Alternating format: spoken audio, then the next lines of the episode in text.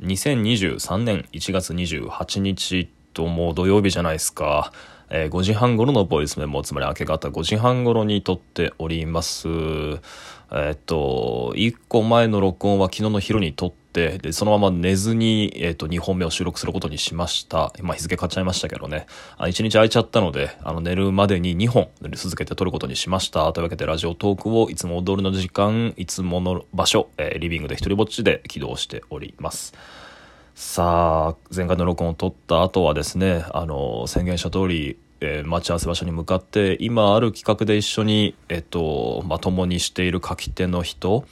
と、えっと、ブレストがてらいろんなことを喋ってですね。でその後続けざまにカフェに移動してあの今月末に終わらせなきゃいけない3本の書き仕事のうちの1本、まあ、絶対に今日中に終わらせなきゃいけないんだと意気込みつつも終わんなかったですね。なんでこんな短い文章が俺終わらせ終わらせらんないんだろう。あの言い訳するといや言い訳は良くないが、まあ、ともかくもうあの一回書き終えてる文章なんですよ。一回書き終えてる文章なんだけど、まあ、紙面用にリライトっていう形で引き受けてで紙面用のリライトで僕は完全解雇のつもりだったんだけど前の文章が部分部分でめちゃくちゃいいんだで、まあ、今日会った人にもそう言われたんですよね。あの、この部分は絶対残した方がいいと言われるパンチラインがいくつかあったので、まあ、だったらばその部分を残しつつ再構成するかってことを考えてるうちに、いや、これね、一から作り直すよりも、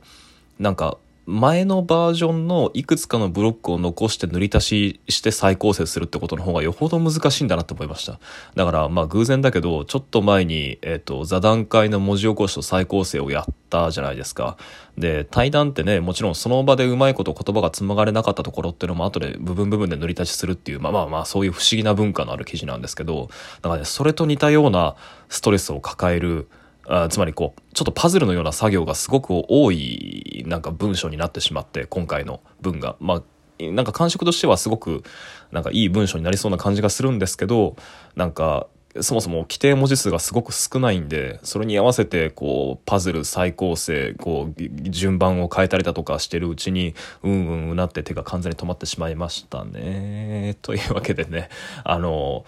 そうだな。これも言っちゃおうか。あのチャック・パラニユクっていうね僕の大好きな小説家がいるんですよ。あの、このラジオトークでも何回か話題に出した、あの、ファイトクラブの原作ですごい有名な方ですね。で、その方の小説って、なんか作品自体はすごく多いはずなんですけど、あんまり翻訳されてなくて、で、しかもファイトクラブと、えっと、サバイバーとか、あと、なんだ、チョークとか、ララバイとか、あの、まあ、そのいくつかの作品を除いて、まあ、つまりサバイバーとかファイトクラブを除いてはほとんどがもう自立上の絶版状態になっていてでなんか彼は続けて新作を今も出してるそうだけれどもそれの翻訳はもう望めそうもないみたいなことは、まあ、ファンの間では長いこと言われてたんですけどあの早川書房のね溝口力丸さんっていう新進気鋭のあの編集者のもう見業によってですね、まあ、復刊が続くわ、まあ、それに飽き足らずなんとまあ、翻訳されてる中ではダントツの最新作ですね「インベンション・オブ・サウンド」っていう彼が2020年に本国で書いた作品がまあほぼ誤差2年3年ぐらいの速度でもってねあのちゃんと日本でも刊行されることになりもうこれはすごい楽しみにして僕も予約してあの我が家に届くのを待ってたんですがそう何が言いかっていうとこのタイミングで届いてしまってよかないですねあの自分の仕事が手詰まってる時っていうのはね逃避エネルギーという名のね謎のエネルギーが働いてしまってあのタスク外の読書とかほどめっちゃ集中してなんかのめり込めちゃうんですよいつもよりもなんかすごい過度な集中力でもって。でわけでねこれは仕事終わった後の楽しみにとっとこうと思ってたんだけどついついついつい開いてしまってで今あっという間に3分の2ぐらいまで読んであと数十ページでどこまで来ちゃいましたね。さすがに最後まで読んだらなんか虚脱感がすごそうなんでこの最終章を楽しみにして再び仕事に取り掛かろうと、まあ、思ってる次第です。そう。あそうそうね。また雪が降ってきたんですよ。びっくりしましたよ帰り道。またなんかこう粒の大きい雪がサクサク降ってきてあっという間に積もり始めて、まあ、さっきタバコ吸いに外に出たらなんかもう雪足がもうだいぶ止み始めててで薄く積もり始めてた雪はもう完全に溶けてたみたいなんでなんか前みたいな交通トラブルってのは起きそうもないと思うんですけどいやいやなんかまあね雪なんて京都で見るの久しぶりなんでちょっとテンション上がるにしてもなんかそろそろ手加減してほしいもんですね。あの今部屋の中にいても息が白くなっちゃうんであの深夜を回ると気温計がマイナスを指してしまうっていうのはねなんか厳しいもんがありますよ。はいというわけで、えー、とにもかくにもそうなかなか机に戻れず机に戻らない理由ばっかりを探してこのラジオトークも利用してしまってるわけなんですわ お察しの通り。なんですがあまあうん、本日2つ目の録音ということで何撮ろうかなと思ったんですけどめっちゃ取り留めのないね。で素朴かつたわいもない話をとっておこうと思います、まあ、何かっていうと友達について、まあ、ちょっと思うところがあったので録音撮っておこうと思いました、えー、話題は友達についてです。でまあなんでこんなことを思ったかっていうとですねあの僕はもう34歳にもなっているいい年こいたおっさんなわけなんですけど、まあ、この年齢になってもおそらく他の人もそうであってほしいが人間関係の悩みってのは尽きないわけですよ。まあいろんなところでなんか衝突が生じてなんかいろんなところで疎遠になったりとか、まあ、誤解が生じて取り返しのつかないことになったりだとかっていうのがね、まあ、この年齢になってもねボコボコこんな続くと思わなかった。まあ僕が特別下手なのかもしれない。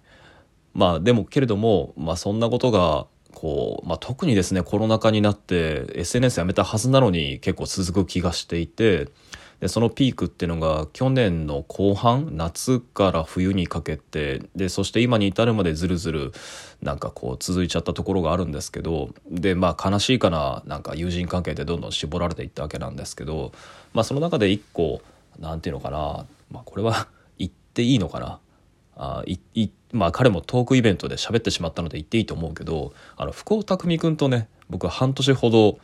あの疎遠になっていてちょっと仲違いをしてしまってで半年ぶりに仲直りしたんですよ。でそれが、えーと、去年の11月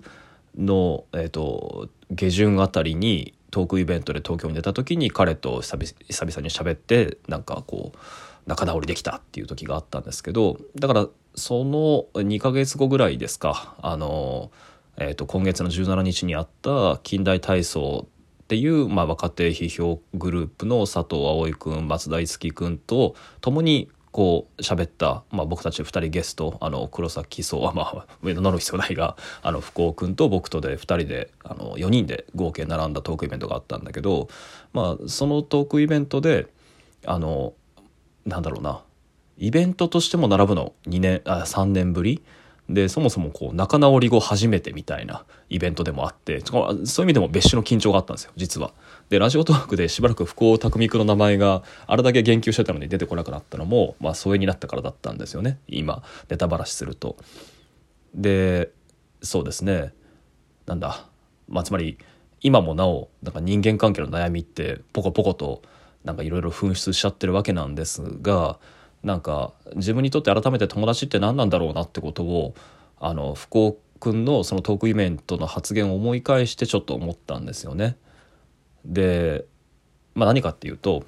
あのトークイベントの途中で批評とは何かみたいな話になったんですよ。で話題の細かい運びは忘れたんだけど、まあ、僕は僕でなんかちょっとかっこつけたこと言っちゃってでかっこつけすぎたとかって思ってたらあの福尾君がそれを引き取って、まあ、こういう話をしたんですよね。まあ、つまり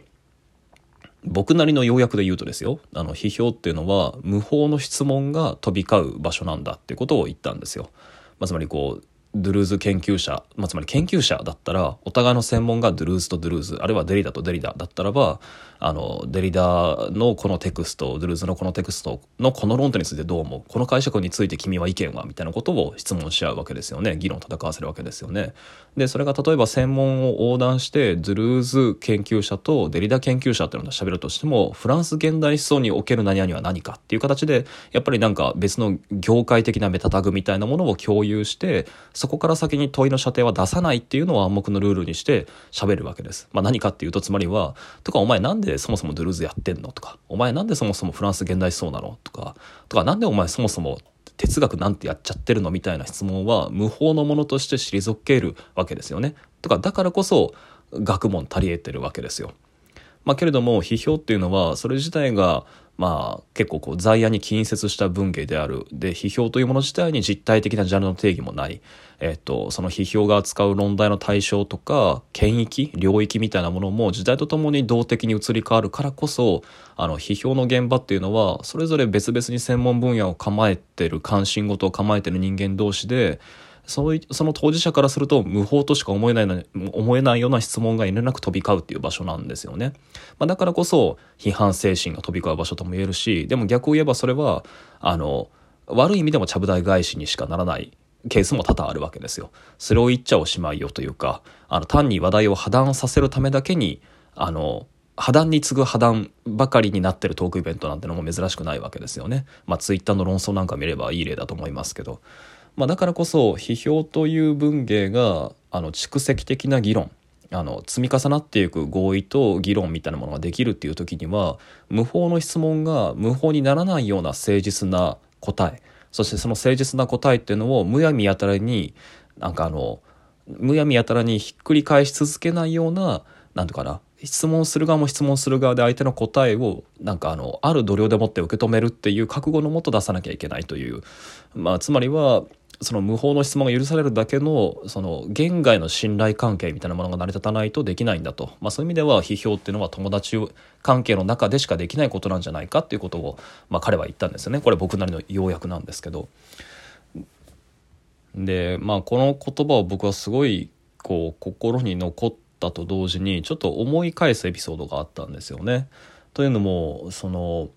いつだったかな？福尾君と喋っただいぶ前のことだと思うけど少なくとも1年以上前ですね。福尾君と その時も喧嘩したんだと思うな。で久々に話した時に彼が言ったのは、まあ、哲学